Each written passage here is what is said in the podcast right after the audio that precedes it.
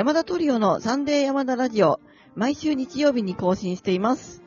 この番組は北海道と横浜で超遠距離ピアノトリオを組んでいる私たち山田トリオが、クラシック音楽や楽器に興味があるというあなたに向けてお届けしています。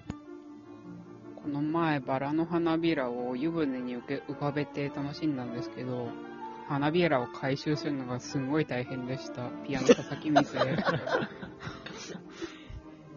家庭菜園にカマキリがいると虫がつかないそうです。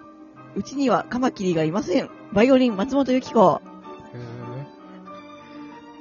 えー今年の鈴木メソッドの指導者研究部はなんと10月で、いつもの6月とは違います。ね。すいま誰もわからない話題ですが。はい、ゼロの山田圭一で。あ、すいません。山田。はい、はいということでね、さて、えっ、と、前回はですね、あのー華麗なるフメクリストの世界について、コンシェルジュがね、そのまあ導入編ということで話してくれたんですけれども、あの、なんとですね、あの、お便りを2通読みますからねって言ってたんですが、うん。どういうわけかね、読む時間がなくなったですね。事前打ち合わせてね、あの、お便りを読む時間をね、せ設定してくださいって言われてたんですけど、ちょっと無理でした。すいません。なので、今回読みましょはい。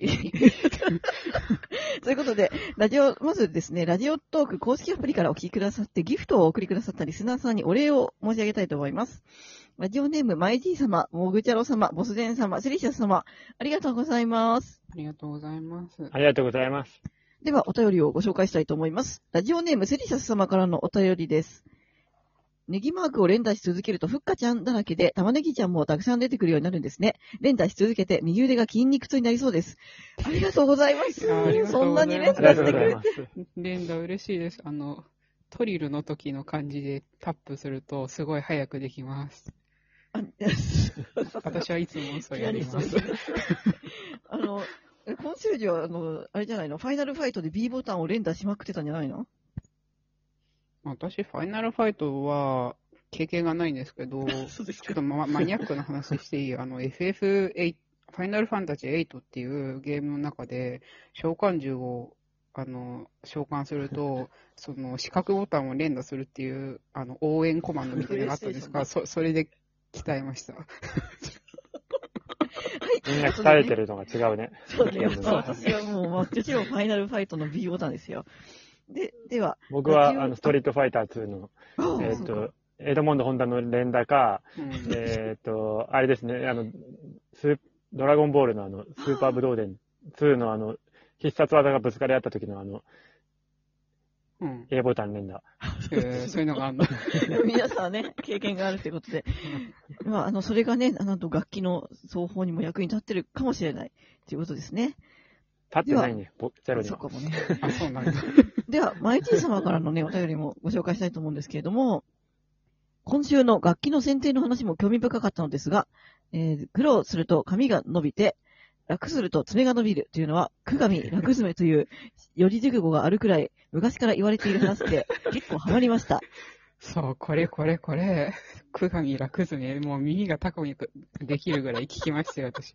でも私、はあうんうん、何々。どっちもじゃんね。今髪伸びてるし、爪も伸びてるから、苦労してるのに楽もしてるってどういうことなんだろう。でも私さ、こそれ、この話をさ、した後に思ったんだけど、なんか昔の人ってさ、なんか多分、農作業とかでさ、あの、爪が削れていたんじゃないかな、みたいな。で、貴族とかは、あの、髪だらだら長く、だらだらっていうか、なんていうの、あの、すごいさ、あの、平安時代とか超髪長かったじゃないですか。長いね。あ、あ、あれが元なんじゃないでしょうか。その四字熟語のさ、由来調べたいよね。そうそれこれ宿題、宿題にするわ。これ、そんな感じの、あれなんじゃないかなと私はちょっと予想してるんですけど。うん、それ全然違ったらまあ面白いですね。だってそうですね。じゃあ、あの、この間ね、そのはい山田のめくりが上手すぎるっていう話をして終わったと思うんですけれども、まあ、この続きからお願いします。山田の話ね。そう、山田の、そう、ちょっと、まあ、ちょ中途半端になっちゃったんで、あの、もう一回言いたいんですけど、山田の踏めくりはすごい上手いんですよ。で、まず一つに、あの、踏めくりが上手い人っていうのは基本的に、あの、空気読めるタイプっていうか、ちゃんと気を使ってくれるタイプの人のことが多いんですね。わ、わかる？これ。わかんない全か然わかんない。あ、まあ、み、でも、事件の人はね、ほとんど自分で見めくるもんね。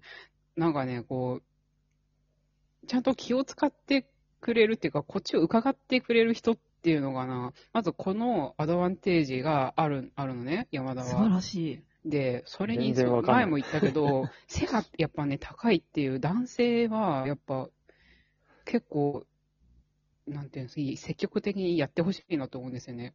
やっぱり腕から、上の方から、こう、腕を遠くから伸ばして構えてくれるので、圧迫感が、まあ、ないっていうんですかね、離れたところからめくってくれるからさ、これ、本当に大きいんですよ。で、上手い人の特徴っていうのは、まあ、この二つね、あの、気使って気配を消してくれるのと、あのー身体的なアドバンテージね、これがあるっていう。で、うんもう一個はね、あたなんか私が今まで経験した中で、なんかちょっと、弾きにくかったのっていうさ、不明クリスト について話したいんだけど、これを話してほしかったんですよ。これはね、まあ何回かあるんだけど、なん、やっぱね、け、結局、気配が消すのが下手な人っているんですよ。逆にこれ気、気使いすぎちゃって気配消せてない場合もあるんですけど、まあ、こっちはね、まあ、まあ気持ちはわかるんで、全然いいんですよ。でも、全然気配消してくれないっていう場合もあるんですよ。なんか、赤いセーターで来ちゃった人がいたとかさ、前言ってなかったっけ？ああ、まあ赤いセーターはまあ、一歩譲っていいんですよ。一歩っていうか全然いいんですよ。いいんだけど、なんかこう足組み替えたりとかさ、無駄に。足組み、組み替えて、しかもちょっと、足ちょ、組ちょっと近いみたいなさ、なんかその足、地下に入ってきてますみたいなパターンがあったんですよ。そこれはちょっと、やめてよって思いましたね。まあでもその時はレッスン中だったんですよ。そうそう、本番中だったからあの足組んじゃダメだよね。レッスンでなんかさ、まあ確か。まあ本番じゃないからまだ、あのーなんていうのかな、良かったけど、本番でやる、まあ本番ではさすがにその人もやんないと思うんだけど、いや、やめてって思思った、思ったね。まあこの二つ、この二つ、これが大きかった。ちなみに山田に、あの、最初に踏めくりをお願いした人っていうのが私なんですよ。あ あ、そうか。うんそれは、うん全然そういう、あれがなかったよね、前情報が。突然、あの、私のビオラの、あの、ライセンスをもらうための、まあ、試験ですよね。その時に、うんあの、なんかスタッフを自分で選ぶんだよね。うん、そうそのコンサートのリサイタルのね。で、その時に、あの私が何を思ったか、突然、あの、スタッフは全員男性にしますみたいなこと言ったのよ。言ってたね。それすごい、すごかったよね、あれ。もうひどい、ひどいね。いやいや、いいの、いいの。そそれで、まあ、それで。でしかも、い、、や、そのね、男性にする、男性少ないんですよ。少ないんですよ。音楽院はね、8割くらい女性なの。もう、スタッフそれでカツみたいな感じ普通にそう、そうなんですよ。で、あの、譜めくりだけじゃなくて、えーっと、ステージマネージャーとっていうかね、とか、そうそうあの、裏で照明やる人と裏か、マイクとかも全部だ男に、そうそう。受付も、あと上の、上でね、あの、録音してるんですよ、それ。あのう、んうんうんで、録音の方も機材で二人ぐらいいるんですけど、みんな掛け持ちでやってたよね。そう、なんかね、一人、な、三役。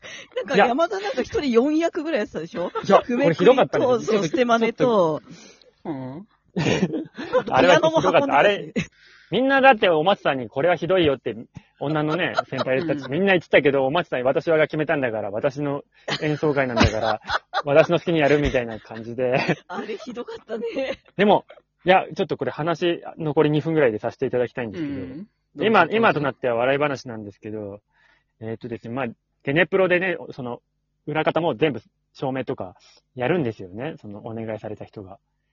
で、えーっと、うステージ裏で、えーっと、僕が担当したのはステステージマネージャーっていうか、ドア開けたりするのと、照明とマイク で、まあ、要は全部、裏方のやつ、普通はね、2、3人でやるやつをえーっと、一人でややることになって、マイクだけとかね、だよね。そうそう、なんんですけど、全部僕になっていて、いや、もう一人いたんですよ、実は。いたんですけど、もう一人の人が、あんまり言いか言っちゃいけないんですけど、こう、あの、あんまり動けない人で、うん。お松さんがのお気に入りの人が入ってたんですけど、そうなの。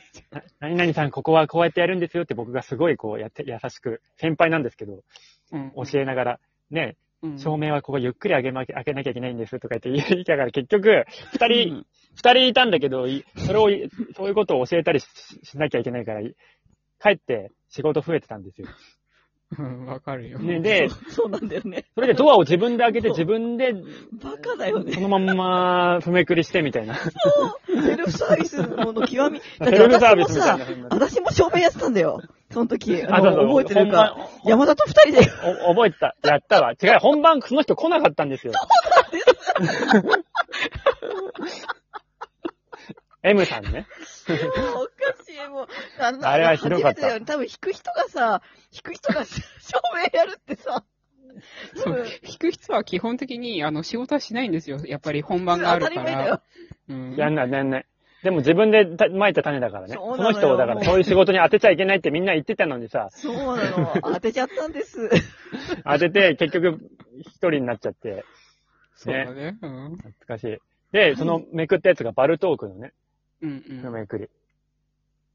ねあれで、あの後なんか、みずえちゃんとか、お松さん、その時当時はそんなに仲いいわけじゃなかったけど、なんか大絶賛。そう、それを見て私、自分の卒業演奏会の時に踏めくりしてもらったんですよ。